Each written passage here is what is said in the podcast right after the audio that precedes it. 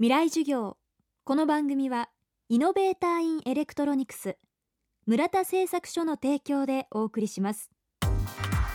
今週は11月3日と5日に放送した FM フェスティバル2011未来授業明日の日本人たちへの講義の模様をダイジェストでお届けしていきます。今週の講師はベストセラー生物と無生物の間でも知られる分子生物学者の福岡伸一さんです。未来授業1時間目。テーマは近代科学のベースとなった機械論的生命観とは？17世紀から18世紀19世紀20世紀21世紀と私たちはこの生命体というのをどんどんどんどん細かいレベルに分けて個体は組織からできていて組織は細胞からできていて細胞はさらにミクロなパーツからできていてその設計図は全部 DNA の中に書き込まれていて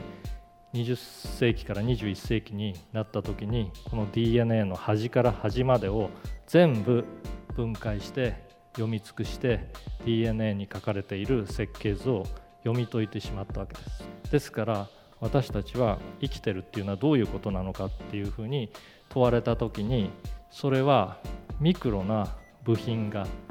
あるものは歯車のようにあるものはバネのようにあるものは糸のように絡み合って非常に精密な時計のように組み合わさってチクタクチクタクと動いているものが細胞だというふうに考えているわけです。それはこの細胞というものがちょうどコンピューターの基板のように小さな部品が並んでいてあるものはダイオードあるものはコンデンサー、えー、あるものはトランジスタっていうふうな感じで並べられてそれがこの生命現象を司っているというふうに考えているわけなんですだからこそですね例えばある部品をもうちょっと別の部品もうちょっと大きな歯車に取り替えれば細胞はもっと効率よく回るだろうというふうに考えて遺伝子組み換え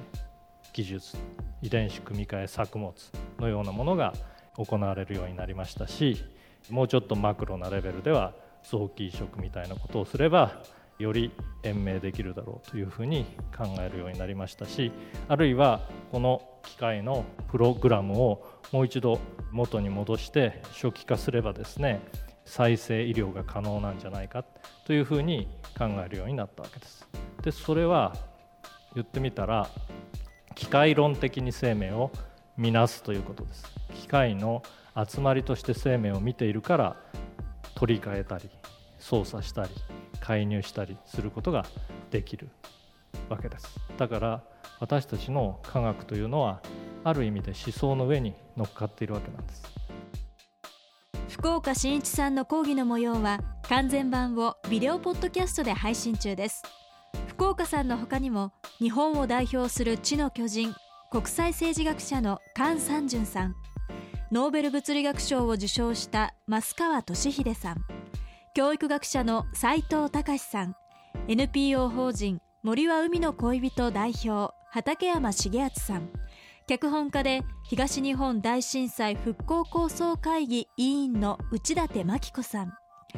九州大学応用力学研究所教授大谷裕二さんの講義も配信しています。http コロンスラッシュスラッシュフェス .jfn.co.jp または未来授業で検索できます。なぞなぞ出すね。うん。みんなの目には見えないけれどいろんな電子機器の部品を作っている。うんうん。自転車に乗ったロボットでも有名な会社といえばはいはいはい。それ村田今答え言うたんちゃう？そう。答えは村田製作所。電子部品を作っています。未来授業。この番組はイノベーターインエレクトロニクス村田製作所の提供でお送りしました。